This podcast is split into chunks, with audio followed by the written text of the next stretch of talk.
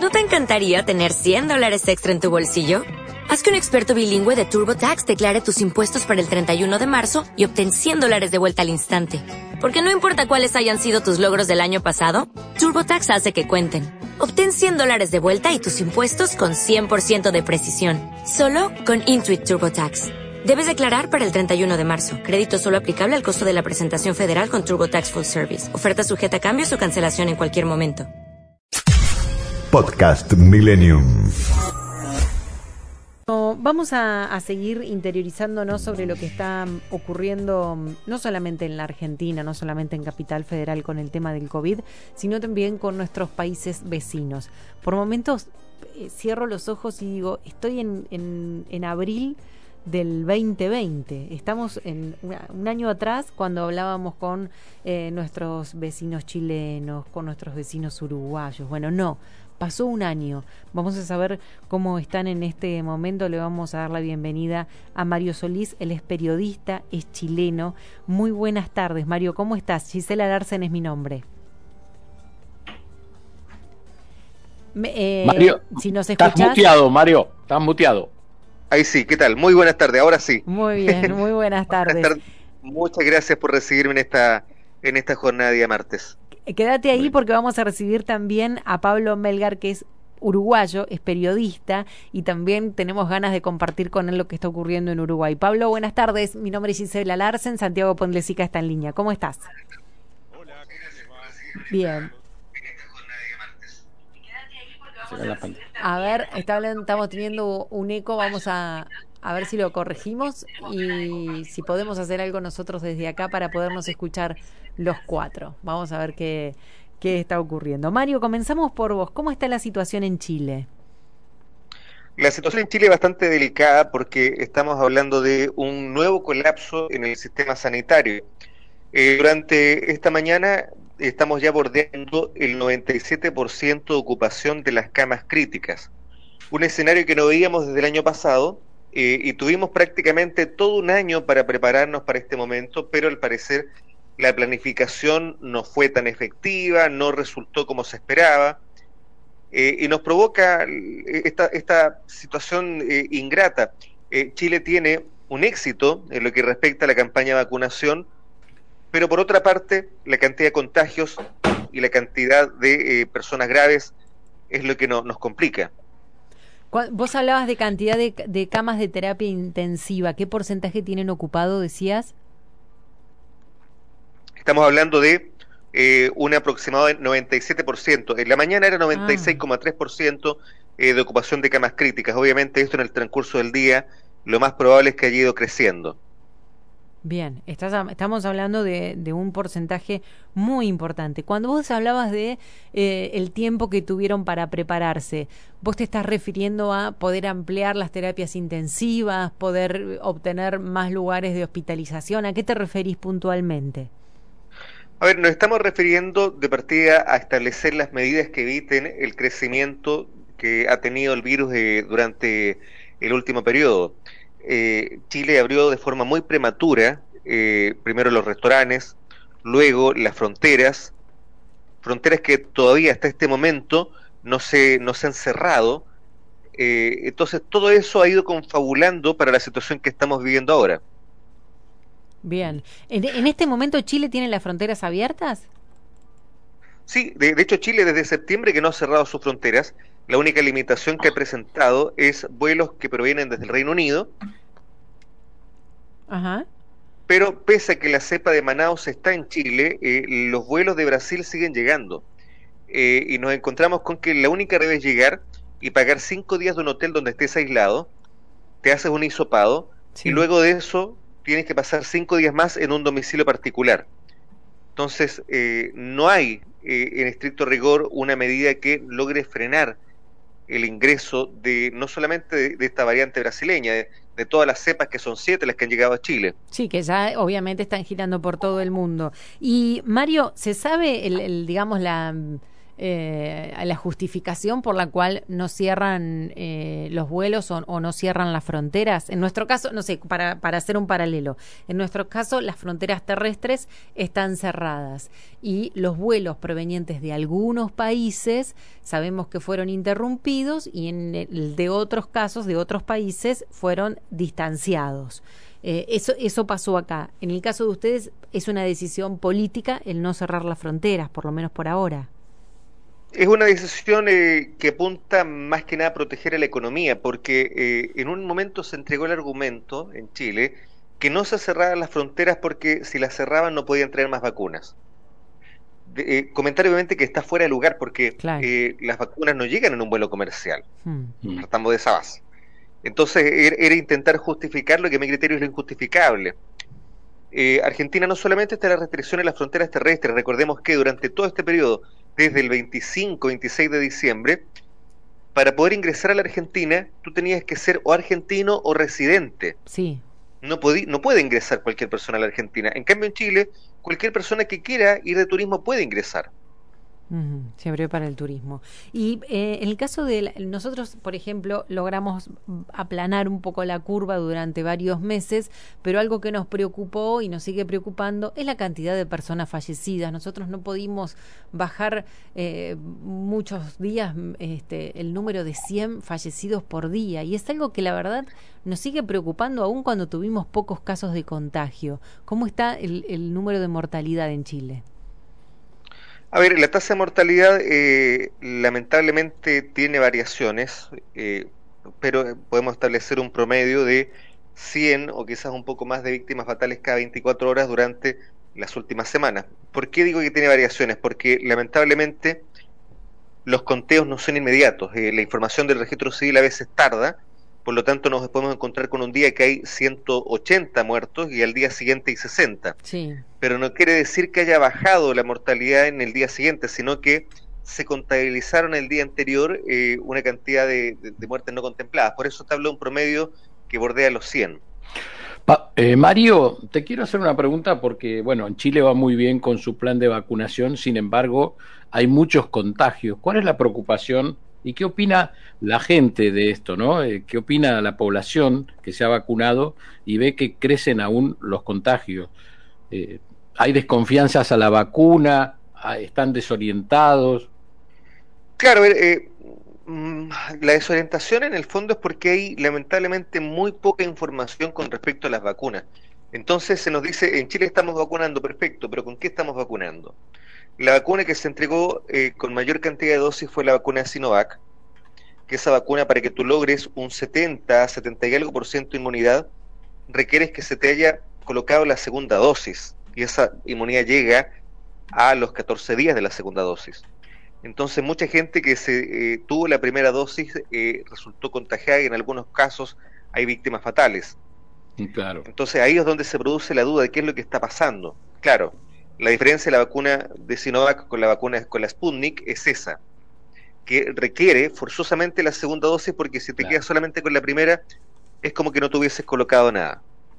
Eh, posiblemente ya está, está a puertas de llegarse a un acuerdo, eh, se nos llegue la, vacuna de Cancino, la, eh, que esa, esa vacuna sí nos podría prometer un grado de inmunidad con una sola dosis. está ya casi por concretarse, pero todavía no ha visto la luz. Bien. ¿Te parece si nos cruzamos también al Uruguay? Si Mario se suma a la... Bueno, lo han llamado por teléfono, lo estoy mirando por la cámara. La, idea era a ver si nos podíamos juntar los tres a dialogar y vamos a esperarlo lo a tenemos, Lo tenemos a Pablo. Mario está en línea, que es el periodista chileno, y ahora lo sumamos. Nos pide, un minuto, Giselle, lo estoy mirando por la cámara, nos pide un minuto. Este ah. nuevo sistema permite verlos a todos. Decinos cuando estás, Pablo, y salimos. ¿Mm? Pablo, ¿nos estás escuchando? Gisela te saluda. ¿Cómo estás? Hola. Está muteado, está muteado, Pablo. Ah, estás por teléfono, perfecto. ¿Mm? Saludos desde Montevideo para todos. Un gusto conversar con ustedes. Bueno, estamos también conectados con, con los hermanos chilenos a través de Mario y a ver si entre todos podemos hacer una fotografía de todo lo que nos está pasando, ¿no? en lo que es COVID y vacunas. Pablo, ¿nos haces un, paneo de lo que está ocurriendo en este momento en Uruguay? Bueno, lo que tenemos en Uruguay en este momento es una situación muy similar a, la chilena, en el sentido de que tenemos un, muy buen nivel de, vacunación, hay una movilización popular detrás de las vacunas, todo el mundo quiere vacunarse, hay algunos eh, algunos personajes más o menos públicos que han salido a negar la, la vacuna, pero en general la población está, está con ganas de vacunarse y, se está cumpliendo un, cronograma muy interesante, muy, muy ágil de, vacunación. En eso no hay duda, nadie eh, se anima a discutirlo. Por otro, hay un incremento muy importante en el número de los contagios que tiene que ver con el riesgo que corre el, sistema asistencial de, salud con respecto a, estos números que están complicando muchísimo la situación, pero de todas maneras eh, hay, hay un terreno optimista eh, a nivel social y eso de alguna manera, curiosamente, facilita los niveles de contagio. Y ahí hay una preocupación muy grande, tanto de autoridades como de, médicos. Eh, ahora tenemos una polémica muy grande con el tema de los médicos, pero en definitiva los profesionales de la salud coinciden en ese, en ese diagnóstico. Cuando te referís a la polémica, eh, tiene que ver con lo que consideran que Uruguay entró en zona roja, pero tienen solamente el 35% de las camas de terapia intensiva ocupadas. Sí, en realidad la polémica tiene que ver con que el Sindicato Médico del Uruguay comenzó una campaña para, para dar mucha energía a, su posición. El Sindicato Médico de Uruguay es, plan es partidario de cerrar mucho más la actividad de lo que lo ha hecho el Poder Ejecutivo a través del presidente de la calle Pou, y en ese sentido se ha generado un, duro intercambio, porque se descubrió fortuitamente que el sindicato médico estaba armando una estrategia que incluía testimoniales de los médicos para dar a conocer esta situación, una situación que para unos no es tan grave y para otros es muy grave. Eh, ¿Y quién tiene razón, como dicen los chicos? Ayúdanos a entenderlo, Pablo. Bueno, a ver, eh, hay una situación que tiene que ver con la cuestión política. La cuestión política es que el sindicato médico del Uruguay, o por lo menos una mayoría dentro del sindicato médico, es partidario del gobierno que perdió, que, terminó eh, el, primero de marzo del año 2020, que es este, la línea de la izquierda dentro de, Uruguay. Eh, entonces, se, se maneja como una posibilidad de enfrentamiento político a través de la crisis sanitaria, una cosa que hasta ahora no había pasado y que en mm. Uruguay se, nos vanagloriábamos de que estábamos todos del mismo lado y no sé qué, no sé cuánto, y en realidad eh, se, se abrió una grieta muy fuerte a partir del posicionamiento, posicionamiento más político que, técnico del Sindicato Médico del Uruguay. Recordemos que cuando comenzó la, pandemia en nuestro país, el, el 13 de marzo del año 2020, el presidente y, bueno todo el, poder ejecutivo organizó un, un organismo que se llama el GACH, el Grupo de Asesoramiento Honorario, científico honorario, el GACH, que eh, está conformado por científicos de, todos los orígenes y de todas las academias relacionadas con la ciencia. Y, bueno, de alguna manera ese fue el organismo que se dedicó a asesorar a, la presidencia y a, los ministerios de, de salud pública de desarrollo social en lo que hace a las políticas a desarrollar dentro de, esta pandemia. Y quedó el sindicato médico fuera de fuera fuera de, ángulo, digamos. Y en ese sentido eh, empezaron lentamente a, marcarse posiciones diferentes y ahora llegamos a esto que es una campaña, ¿no? Una campaña mm. orquestada, organizada, este, propia de más una campaña política que una campaña de tipo sanitario. Entonces ahí se ha generado una enorme polémica, bueno, el sector, los distintos sectores políticos han salido a criticar esta iniciativa que, que hace perder tiempo en lo que hace al combate a, contra el virus. Y en eso hay una, una preocupación muy grande en este momento. Bueno, el barro de la política... todas las partes están preocupadas. No te queremos, este, no, no te queremos consolar, pero el barro de la política o la grieta, como la quieran llamar, creo que atraviesa al mundo. Este, nosotros también te podemos contar cosas, pero este, lo, importante ahora es tratar de estar mejor. Digamos que, perdón, Gisela, no, digamos que solo nosotros, los rioplatenses, los, los latinos tenemos estas cosas. No, no, todo el mundo está. Y mirar un poquito más allá y decir, eh, ¿qué hizo Trump por, la pandemia? Mm. Digamos, seamos, seamos razonables. Acá todo el mundo trató de sacar su rédito y, buscar este, polemizar con, con el enemigo que imaginario, real, pero enemigo al fin. Hmm. Entonces es como una cosa natural al ser humano eh, en estas situaciones tratar de sacar algún provecho. Después digamos, después tengamos nosotros que fijar posiciones y decir, bueno, está bien este, utilizar una pandemia como arma. Este, pero Pablo, vos sabés que en, este programa hemos dicho que la pandemia se va a llevar, eh, va a haber muchas víctimas políticas a nivel mundial, ¿no? Porque hay muchos líderes, como vos decís, que han tomado posición y seguramente Mario también en Chile nos puede contar la situación, porque yo leía una encuesta en un diario de Chile donde el, el gobierno, la situación tiene mayor eh, aceptación que el mismo presidente, ¿no? que lideró, eh, eh, digamos, esta vacunación y esta solución que Chile la encontró quizás más rápido que nuestro país y un poquito más rápido que el Uruguay. Pero te quiero preguntar esto, y si quieren opinar, los dos lo pueden opinar sobre este tema político, ¿no?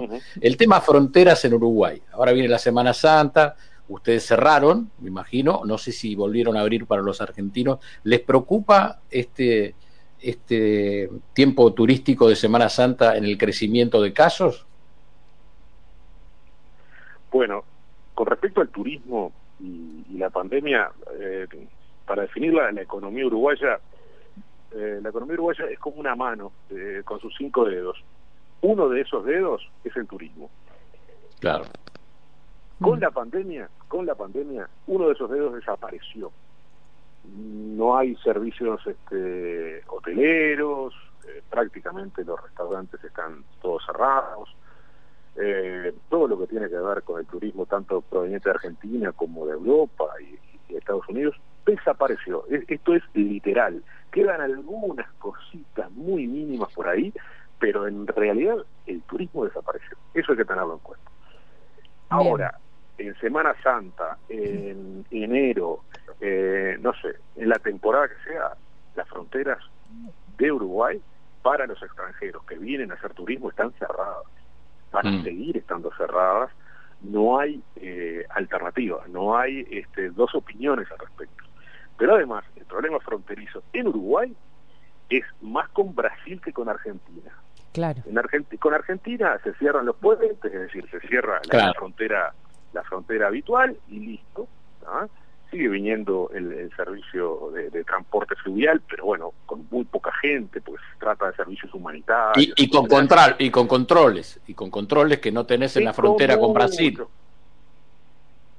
Con muchos controles. El problema es con Brasil. Brasil, frontera seca, eh, ciudades compartidas, hay una ciudad de un lado y del otro, y, así todo, ¿no? Eh, estancias, estancias, este, facendas de un lado, estancias del otro. Eh, todas las Fuerzas Armadas uruguayas están este, tratando de, de evitar el pasaje de un lado al otro, pero es prácticamente imposible. Y ahí está la preocupación. De hecho, va a ingresar con más fuerza, se espera para los próximos días, la cepa brasileña o la cepa de Manaus, mucho más contagiosa, mucho más peligrosa, eh, que está generando estragos. Ya hay estudios que en algunos departamentos de, frontera el 80% de los casos de COVID son efectivamente eh, de, la, de la gripe, de perdón, de la cepa Manaus. cepa de Manaus. Mm. Y eso genera mucha preocupación. Para igualar con... Y enciende todas las alertas. Para igualar con, con lo que charlamos anteriormente con Mario Solís, que es periodista, es chileno y está allí en línea, nos faltaría saber, eh, si, si tenés el dato, eh, qué cantidad de camas o qué porcentaje de camas de terapia intensiva tienen ocupados en Uruguay, ocupadas. Yo no tengo, a esta hora yo no tengo un, dato preciso porque esa información, la, la, del día, se da este, al final de, la noche. De todas maneras, lo que te puedo decir es que hay una reorganización en todos y cada uno de los centros hospitalarios del Uruguay a partir de la semana pasada. eh, las, las tareas cotidianas, por ejemplo, cirugía del día o, lo que hace a incluso algunas cirugías programadas, ya fueron dejadas de, lado y se está dando prioridad al, al, COVID.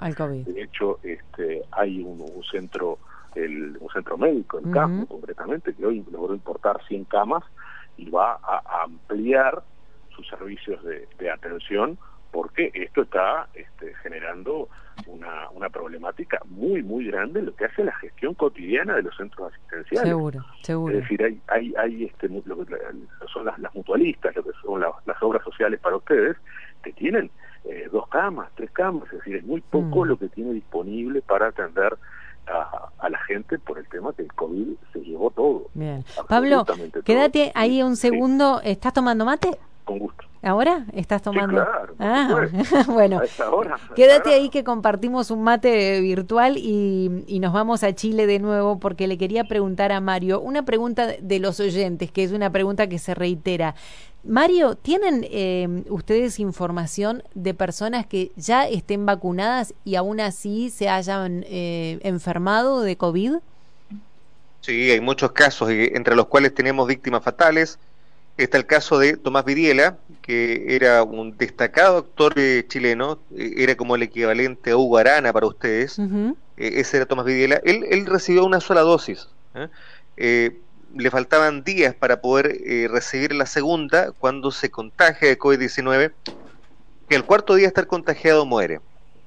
También contamos con autoridades, ministros, seremis de salud, que en algunos casos habían recibido las dos dosis de, del corona de, la Sinovac, perdón, ah, perdón. Eh, de la vacuna del coronavirus, la Sinovac, y eh, de todas formas se contagiaron y uno de ellos incluso tuvo que estar conectado a ventilación mecánica.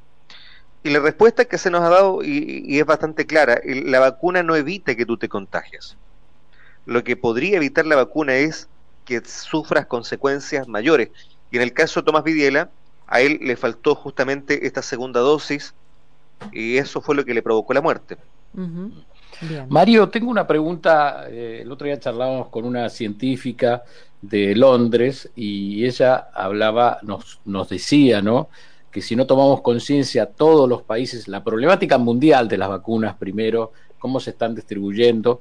Por supuesto hay que felicitar a los países que lo hicieron bien.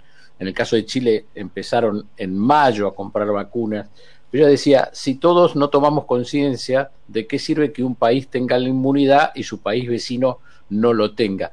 ¿Qué es, ese cuestionamiento, ese pensamiento, ha llegado a Chile decir, bueno, nosotros podemos estar bien, pero tenemos a los argentinos muy, muy cerquita, que no van a llegar a estar inmunes porque nosotros vamos muy lento en la, en la vacunación. ¿Esa es una preocupación? A ver, eh, obviamente hay, hay preocupación eh, a nivel de, los chilenos eh, con lo que está pasando con nuestros países vecinos. Lamentablemente se han confundido un poco los, los conceptos y Chile no tiene las medidas rígidas, por ejemplo, que tiene Perú o que tiene Argentina. Y lo hablo con conocimiento porque dentro de mis labores periodísticas estuve en Perú hace un mes más o menos. llegué, tú cuando entras a Chile, por ejemplo, puedes, eh, si bien es cierto, tienes que hacer una cuarentena de 10 días mínimo, mm. tú puedes salir antes de los 10 días del país. Y tu pasaje de avión, tu boleto, se convierte automáticamente en un documento que respalda tu salida. Y eh, con un hisopado negativo puedes ir al aeropuerto sin ningún problema, aunque no hayas cumplido con la cuarentena total. En eso no solamente exponemos al país que uno va a visitar, también se expone toda la gente que te encuentra en el aeropuerto, que sí o sí siempre hay aglomeración de personas. Claro. En cambio, cuando voy a Perú, yo iba a reportar el caso de eh, la, corrupción en torno a las vacunas. Al tercer día me quiero regresar a Chile y en el mismo aeropuerto me dicen, no, usted no puede salir. Y yo le, le pregunto por qué. Me dijo, no, porque usted no ha cumplido los siete días de cuarentena. Claro y le dije, señor, pero yo tengo acá mi sopado negativo, eh, yo voy a, necesito viajar. Me dijeron, no, acá la norma es muy clara y en Perú no te puedes ir antes de los siete días. Y así todo, al cumplir el séptimo día, tú debes contar con un alta del Ministerio de Salud para poder salir del Perú. ¿Y estás vacunado, Mario? Yo no estoy vacunado, porque por edad todavía no me corresponde, soy muy joven. Decinos, a ver, en pocas palabras, ¿cómo viste Perú?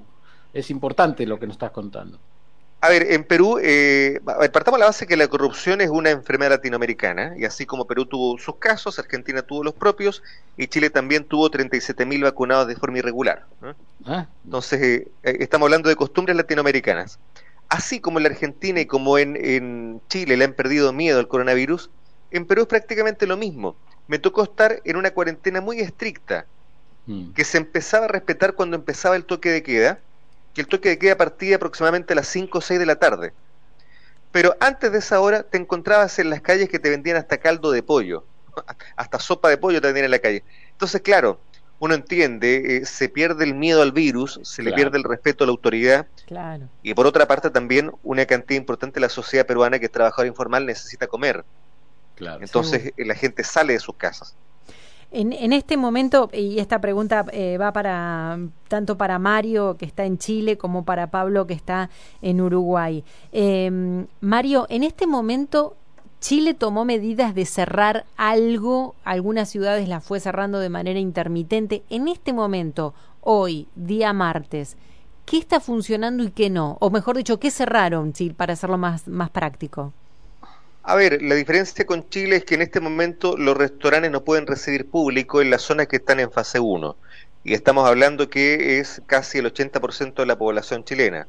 15 millones de habitantes no pueden costar. El restaurante puede funcionar, pero con la modalidad del delivery. No pueden funcionar con, con público. Es, la diferencia, obviamente, no funcionan los cines, no están funcionando los casinos. Todo lo que tiene relación con la entretención eh, no puede trabajar en este instante eh, obviamente hay una delgada línea que eh, nos habla sobre los locales esenciales que deben estar funcionando. Eh, y se ha ido improvisando en base a lo que va pasando, porque por ejemplo recién en esta, en esta altura de la, de la pandemia es cuando se establece que los supermercados pueden funcionar, pero no pueden funcionar el área de electrodomésticos, es decir, y, lo encuentro correcto, tú puedes ir al supermercado a comprar mercadería, pero no comprarte un televisor, y también se está limitando la venta de licor. Ajá. ¿Y eso porque por qué? Eh, también, eh, ¿por qué? Porque el licor no es una compra esencial. Ah, No es una compra esencial. Entonces, ¿qué pasa? El permiso eh, son en este momento dos permisos a la semana y de 120 minutos cada uno. La persona que quiere ligar, la persona que quiere estar de fiesta, obviamente va a ir cuatro veces a la botillería a comprar. Entonces, eso se elimina de raíz. Claro. ¿Mm? las botillerías se defienden por su parte, que ellos dicen que no solamente venden licor, también venden agua, refresco, en fin. Sí, porque cada es entendible por la necesidad de seguir funcionando. Obvio. Pero bueno, en, entonces, como para pasar en limpio... se limita. Exacto, como para pasar en limpio, entonces, restaurantes únicamente con la metodología de delivery y en el caso de los supermercados únicamente para comprar alimentos, es decir, eh, aquellos, eh, eh, aquello que sea vital, digamos, ¿no? Lo que se necesita, artículos de limpieza y artículos de alimentación. Claro, aunque la venta de licor de todas formas no la fiscaliza nadie, la compran mm. igual en el supermercado, pero pero los pasillos que tienen relación con electrodomésticos, tecnologías, televisores, eso no está funcionando definitivamente. ¿Y qué pasa con el transporte público? En el transporte público tú puedes estar en cuarentena, pero a, diferencia porque eh, cuando me ha tocado tomar el, el SUBE en Buenos Aires, eh, en momentos de pandemia, eh, también por labores profesionales, me encuentro con que si tú no estás portando un documento no puedes no puedes ingresar a la estación. Eh, en Chile eso no pasa, tú te puedes subir a un tren, te puedes subir a, cualquier tipo de transporte público y, y no te van a pedir un documento. obviamente hay ciertas horas y ciertos lugares en los cuales hay fiscalización militar, que ahí sí, obviamente te lo solicitan, pero no, no digamos que es una constante. Por eso Santiago, estando en cuarentena, te encuentras que incluso ha habido congestión vehicular durante la última semana. Claro, claro. Bueno, muy interesante esta charla que estamos compartiendo los oyentes, estamos conectados con Chile, con Mario Solís, periodista chileno, ¿eh? y con Pablo Melgar, periodista uruguayo. Estamos las tres, los tres países unidos. Hay algunas cosas que suceden entre nuestros presidentes, pero nosotros no estamos aquí con nuestro programa BDR, con Gisela, pudiendo dialogar abiertamente y sacando y cambiando ideas, ¿no? Que me parece que es tan importante para los ciudadanos y para nosotros que somos vecinos, ¿no? ¿Qué, es lo que más le preocupa? A ver, le voy a preguntar a los dos porque todos hemos sufrido la caída económica, ¿no? Eh, en Argentina, en Chile y en Uruguay. ¿Qué es lo que más le preocupa a la gente? Voy a empezar en, por Chile. ¿Qué es lo que más le preocupa a la gente con respecto a la a pandemia? la pandemia y, a, estas, a, esta, a este tiempo que estamos viviendo. a Pablo se le va a lavar el mate porque pobre lo tenemos ahí esperando. Sí, sí, en cualquier momento. bueno, si no empezamos por Pablo, como quieran, ¿eh? Vamos por Pablo, vamos por Pablo, dale. Vamos, Pablo, vamos por Pablo. Pablo, ¿qué es lo que más le preocupa eh, a, allí a los uruguayos? en este tiempo que llegó la pandemia y como decía se frenó el turismo que es uno de los dedos de los cinco dedos eh, qué es lo que más le preocupa Sí, acá se mide eh, la preocupación de, la población con, encuestas y con, con este, eh, eh, algunos intentos este, de, evaluación medianamente serios, pero lo grueso, grueso y la gran novedad al respecto de estos días es que cambió la preocupación de la gente, cambió lo que veníamos sosteniendo sostenidamente, una preocupación por la pandemia, por la salud, por la situación sanitaria del país, al desempleo. Ahora la preocupación es el desempleo. Ahora el problema tiene que ver con si vamos a tener o no trabajo en los próximos meses. Y, Esto que estás diciendo es muy importante. Sí. Es, es, muy importante, Pablo. Porque, ¿sabés qué pasa? Estás girando, claro, y aparte, ¿sabés qué quiere decir? Que la gente tiene cierta tranquilidad en el ámbito eh, sanitario. Una cosa está atada a otra sin lugar a dudas. Ese, es, el cambio sustancial. Y en cuanto a lo que tiene que ver con, los movimientos ciudadanos en, Uruguay, lo que cambió es que el, gobierno resolvió suspender las clases una semana antes de lo que es la Semana Santa, Semana de Turismo para nosotros, eh, para tratar de, frenar el incremento en los casos. De todas, maneras tenemos un, número muy importante todos los días de casos nuevos y eso es, la gran preocupación. De todas maneras, en lo que hace a los temas este, económicos, eh, hay, una, posibilidad de crecimiento, un pequeño crecimiento, sobre todo a nivel de, de exportaciones, que está de alguna manera cambiando el ánimo en, los actores económicos, pero de todas maneras la situación es realmente compleja para los dos los dos temas de, mayor preocupación de la ciudadanía, ¿no? La, pandemia y, el, y el trabajo, el, desempleo que está que está creciendo en Uruguay. Bueno, gracias eh, Pablo. ¿Cada cuánto renuevan la yerba de ese mate, Pablo? ¿Sos de los uruguayos que arranca la mañana y sigue con la misma yerba a la tarde? yo te, no, no, de ninguna manera. Yo tengo un mate grande y, aguanta aguanta este bastante, pero pero no, cada vez que se hace el mate hay que cambiar la yerba. Ah, vos sabés que... no se lava, ¿no? No, trabajé con unos uruguayos. Nosotros somos medios maniáticos con eso. No nos bancamos los mates muy lavados. ¿Viste? Enseguida te cambian la yerba acá. Y mm, trabajé en, eh, con unos, en Uruguay con unos uruguayos que yo a cada rato decía, voy a cambiar la yerba. No, me decían, ¿para qué? Si está bien, me decían. Lo que pasa es que el mate argentino es más pequeño. es verdad, claro. Y yo no sabía hacer ese mate uruguayo. Es la gran diferencia. Y si te vas a Río Grande do Sul, el, el mate es el cimarrao, es aún más grande, ¿no? Es aún más grande, entonces, bueno, los camioneros tienen termos que, que cargan 5 litros de agua. Claro. Claro. Pablo, y, es el país más grande del mundo. Espera, y ustedes son del mate individual, más que, viste que nosotros somos más del mate compartido, pero ustedes... No, nosotros somos el mate de rueda. ¿También? la pandemia terminó con eso. Sí, acá también. Mate de rueda. No. Acá desapareció, desapareció. Tomamos mate eh, en pareja. Sí. Es una de las nuevas actividades en pareja. es verdad. Vamos a tomar mate. Es verdad, Pablo, tenés razón.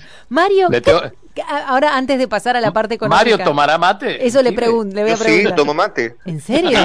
no, fuera de broma, tomo mate. Me gusta mucho el, el mate cocido. Eh, eh, yo soy más, más, más cómodo, más burgués en bolsita. no. Ah, no. Pero eso para nosotros.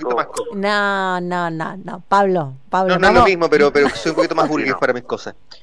Bueno, eh, con respecto a, lo que esperan los chilenos con, con, lo que está pasando en este momento, la, fotografía del instante, eh, acá hay un tema. los chilenos entendemos que eh, por la situación sanitaria hay ciertos eh, sacrificios que tenemos que hacer, entre ellos, por ejemplo, el confinamiento, entendemos que las elecciones de, la constituyentes eh, tuvieron que postergarse, eso todo eso es entendible. Lo que preocupa es cómo vamos a, lograr eso, cómo lo vamos a conseguir. es ahí donde empiezan las dificultades, porque nos encontramos que no eh, hay algún ingreso familiar de emergencia que apoye realmente a la población, porque obtener un, ingreso familiar de emergencia en Chile es casi una tarea imposible, es muy difícil que lo pueda obtener, no, no es una tarea sencilla, hay muchos sectores que están excluidos, entre ellos los trabajadores informales, entonces no hay cómo ayudarlos. El gobierno, más que crear eh, ayudas eh, a la población, te ofrece préstamos. Ah. Entonces el gobierno te invita a que en un momento de crisis te endeudes. Claro. Pero esos préstamos hay que pagarlos. Esa es la diferencia. Tampoco una solución en lo concreto, porque perfecto, me vas a lograr alimentar hoy, pero cuando vuelva a tener trabajo, ¿qué voy a hacer? Se me va a ir parte de lo que estoy ganando en pagar esa deuda con el Estado. Claro. Entonces es ahí donde, tenemos eh, este gran nivel de preocupación. En el fondo, ¿cómo vamos a enfrentar esta segunda ola? Que ya nos está respirando en la nuca, que ya nos está golpeando. ¿Cómo la enfrentamos?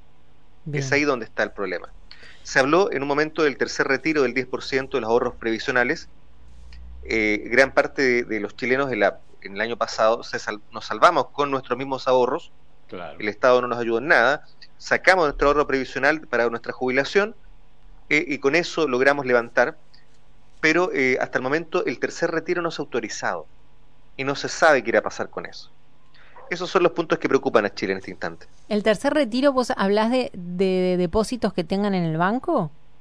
No, eh, nosotros tenemos, ¿se acuerdan que ustedes tenían hace muchos años la AJFP? Ah, claro. sí, sí, sí, eh, sí, sí, sí, Que afortunadamente a ustedes les duró menos que un estornudo de gato, a, nosotros se nos... nosotros estamos todavía amarrados a ese sistema y no tenemos para cuándo salir.